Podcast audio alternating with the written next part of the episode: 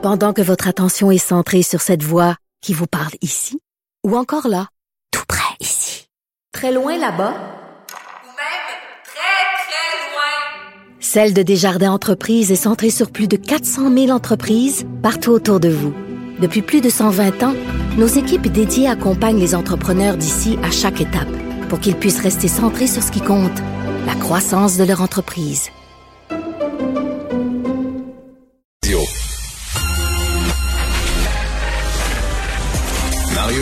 Et Vincent Dessureau. Des propos crédibles, avec des fois un brin de sarcasme. Ben, quand les nouvelles sont moins crédibles. Mario Dumont et Vincent Dessureau. Cube Radio.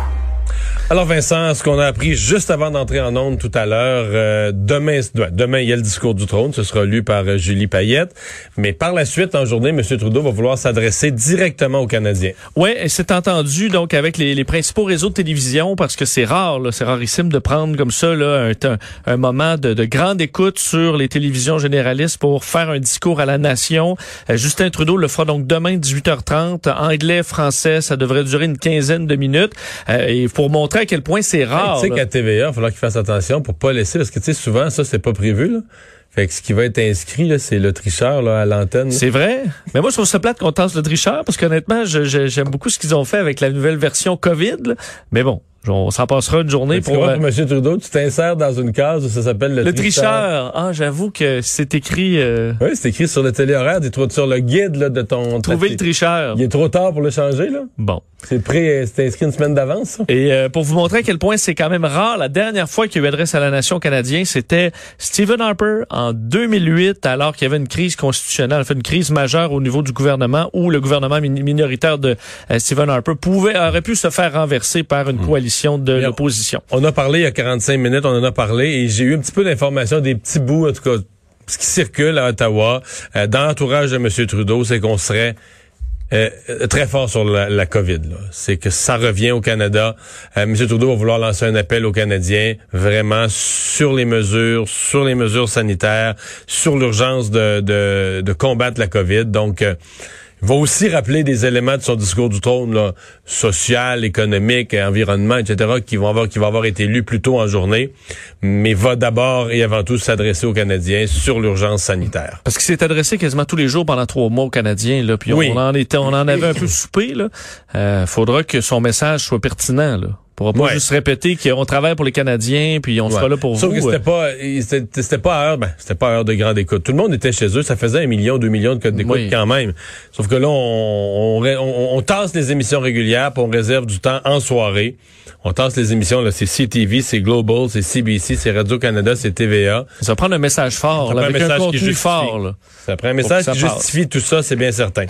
Euh, ben, ben, d'ailleurs, la contagion s'accélère là au Canada. Surjustifié peut-être par les chiffres au Canada, effectivement, cette sortie du premier ministre, parce que la santé publique du Canada aujourd'hui euh, ben, demandait, euh, suppliait carrément les Canadiens là, de faire attention et de limiter le plus possible les interactions pour freiner la propagation de la COVID-19, parce que l'épidémie reprend euh, au pays euh, et on s'en inquiète. On dit que récemment, entre autres, là, une, seule, une seule personne qui ressent des symptômes peut partir une chaîne, une réaction en chaîne très importante. Alors de réduire les contacts, ça a un énorme impact au dire la santé publique. Oui, le taux de mortalité, les hospitalisations, pour l'heure, ça ne monte pas comme au printemps dernier, mais on dit, on fait référence à des pays qui sont plus loin que nous dans cette deuxième vague, comme l'Espagne, où là, on voit une montée de, des hospitalisations, alors que ça touche surtout les 20 à 39 ans, mais qu'on va aller chercher les gens plus vulnérables, malheureusement, euh, au fil des semaines. 1058 cas rapportés euh, dans les, euh, enfin, en moyenne, là, dans les, dans la dernière semaine par jour, alors que c'était autour de 380 à la mi-août. Alors, en un peu plus d'un mois, là, on a triplé le nombre de cas au pays. Au pays. Pardon. Le, le NPD qui impose ses conditions, parce qu'évidemment, le, gouvernement est minoritaire, M. Trudeau qui va avoir besoin de l'appui d'un parti d'opposition. Le NPD qui impose ses conditions. Oui, Est-ce que tu crois vraiment qu'il y a une liste de, de, de conditions? Euh, on comprend que euh, M. Singh, il va, euh, je pense, sur un terrain assez sûr, là, le chef du NPD, qui impose donc deux conditions pour approuver le discours du trône, ce qui est nécessaire, sinon on retombe en élection. Alors, c'est de prolonger la prestation canadienne d'urgence, ce que ce sera annoncé demain, euh, bon, rapidement, on le verra, et des congés de maladie payés aux travailleurs qui n'en ont pas. Ce qui aussi, est, Justin Trudeau semblait très ouvert à tout ça. Alors, d'ici, on a ça dans le, le discours du trône, l'appui est garanti. Euh, par contre, M. Singh disait, on est prêt à aller en élection, mais ce n'est pas mon but. Mm. Mon but, Mario, c'est d'aider les Ben, gens. ce matin, le Vincent, j'ai reçu Alexandre Boulris, là. Oui. Euh, qui est le porte-parole au Québec, le, le- le chef adjoint, le porte-parole du NPD au Québec, il me disait, c'est pas le vrai test. là. Tu sais, Tu préparais les esprits vraiment à baisser les attentes. Le vrai test, c'est ça va être le prochain budget. Parce qu'il dit, on pense que dans le discours du trône, là, ça va être des grandes orientations. Puis les grandes orientations, c'est toujours bon. Ça va être On peut pas être contre, la vertu, C'est ça, ça va être la vertu, on peut pas être contre. Puis dans le prochain budget, là, il y aura un vrai test. On verra est-ce que l'argent suit, est-ce que l'argent vraiment s'en va euh, là où ils ont promis, puis tout ça. Fait que moi, tout ce Hmm. que j'ai entendu, et en plus, Alexandre Boulris qui disait, entre vous et moi, est-ce que ce serait le bon moment, pendant une pandémie, une deuxième vague, de partir en élection? Quand tu mets bout à bout, est-ce que ce serait le bon moment de partir en élection? Et euh, c'est pas un vrai test, le discours du trône, ça va être des grandes orientations, on peut pas être contre la vertu. Pour moi, ça, c'est vraiment préparer les esprits au fait que le NPD va voter avec le gouvernement. M. Trudeau pas très nerveux, euh, clairement. Ben, je ne pense pas, non. Un des points quand même à discuter aux communes, c'est le dossier du vote à distance, là, euh, qui, bon, qui est rendu euh, vraiment euh, dans, au centre des débats en raison, entre autres, du fait que ben, deux chefs de partis d'opposition ont la COVID-19, sont en isolement, évidemment, à la maison. Euh, des députés conservateurs qui euh, se questionnent à savoir ce qu'on va donner l'appui à tout ça. Mais qui étaient complètement contre les conservateurs, mais là, Ouais. ils sont interpellés. Euh, leur chef d'ailleurs et bon sa femme l'épouse d'Erin O'Toole est aussi infectée à la COVID-19. On l'a appris aujourd'hui.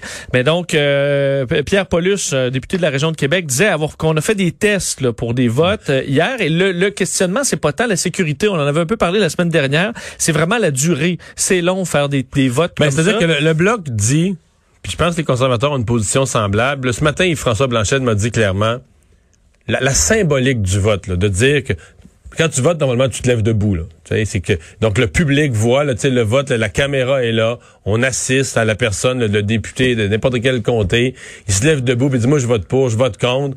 Fait que t'as beau euh, tu beau dire on, est on est sûr du décompte, que c'est 142 contre 119, peu importe, mais c'est pas juste le décompte final, c'est le geste de chacun devant devant la population de se lever. Alors là, il dit si on faisait euh, à distance, faudrait quand même avoir ça.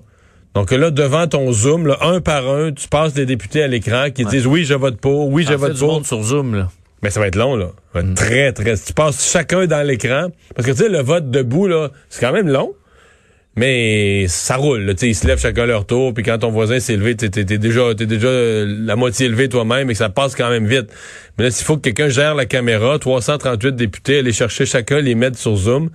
Euh, Mais si tout le monde vote d'un coup en même temps, puis après ça, là, tu vois la liste des le, tel député c'est ça qu'on c'est ça qu'on se semble pas accepter. Ça se fait aux États-Unis, mais au Canada, on semble pas accepter ça. On veut qu'on voit le geste physique Ouais. de voter un par un. Mais là, on est en pandémie. Là. Jusqu'à un moment donné, il va falloir que le gouvernement roule aussi puis qu'il y ait des votes. Euh, mais je comprends qu'on est peut-être, on aura peut-être un outil aussi, une application sécuritaire qui permettra de le faire. Mais pour l'instant, c'est encore en discussion. Mais comme tu l'as dit, les conservateurs sont plus ouverts qu'ils l'étaient à réfléchir à tout ça. Il y a le ministre de l'Éducation à Québec là, qui euh, lance un nouvel appel, en fait, une nouvelle mesure pour contrer la pénurie d'enseignants. Ouais, on a besoin de gens. Hein. Tu le disais euh, en début d'émission, euh, autant Christian Dubé pour ce qui est du dépistage, là, on a besoin d'orthophonistes, on a besoin d'anciens professionnels pour les, enquêtes épidémiologiques, on a besoin d'anciens enquêteurs, de, de policiers. Mais dans euh, le milieu de l'éducation, on a besoin de professeurs retraités. Euh, on espère en convaincre 800 de reprendre du service, euh, une force qui viendra, ben, évidemment, de professeurs chevronnés là, qui va aller aider euh, ceux qui doivent quitter pour la COVID. Déjà qu'on avait un besoin là, euh, important dans On le manquait réseau. déjà On d'enseignants. en manquait. On dit 117 enseignants à temps plein dans le réseau scolaire qui manquent euh, et ça, ça, ça va euh, augmenter. Alors, euh, on veut attirer, à, faut dire attirer en grande partie de façon financière là, ces euh, anciens professeurs. Ça va être assez payant, oui, parce qu'on leur donne, euh, fait pour les, les, les, les- le- bon, euh, une rémunération deux fois plus élevée que d'habitude pour les 20 premiers jours de suppléance, sans pénalité sur les prestations de retraite.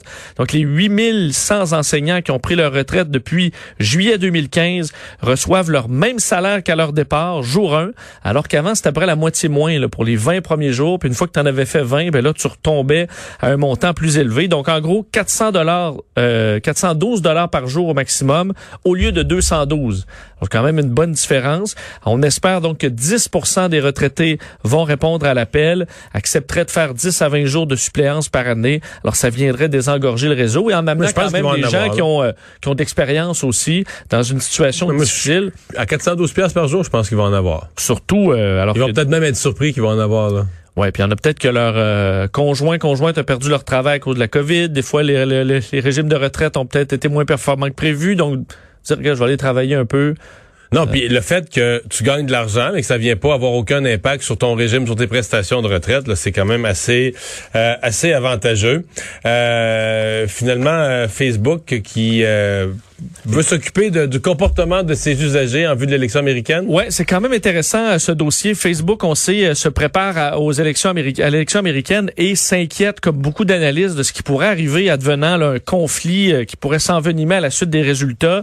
Et Facebook, son directeur des affaires mondiales, déclaré au Financial Times dans les dernières heures qu'il se préparait Facebook à 70 scénarios d'élections avec des, on dit là, des, des planificateurs militaires de classe mondiale. On est rendu là, là et qu'on est prêt à ce qu'on appelle des break the glass options. Alors, tu sais, on brise là euh, dans, dans un cas d'incendie uniquement quand on a une situation vraiment de crise. On serait prêt aux États-Unis à déployer des outils si jamais il y a de la violence qui suit l'élection américaine. Alors, on se prévoit ça. Mais des outils, ça veut dire qu'on empêcherait, exemple, les gens de communiquer entre eux pour se donner rendez-vous sur un coin de rue pour faire de la violence? Ben, On- on ne donne pas ces outils-là. Lesquels outils? Lesquels? Mais on dit qu'on a donc une série d'options vraiment euh, qu'on utilisera en cas de chaos extrême dans les rues aux États-Unis ou des actes violents dans certaines circonstances. Mais c'est bon à entendre parce que Facebook pourrait être un outil du chaos. là. Oui, puis on comprend que en gros, c'est limiter la circulation de certains contenus, alors des contenus violents,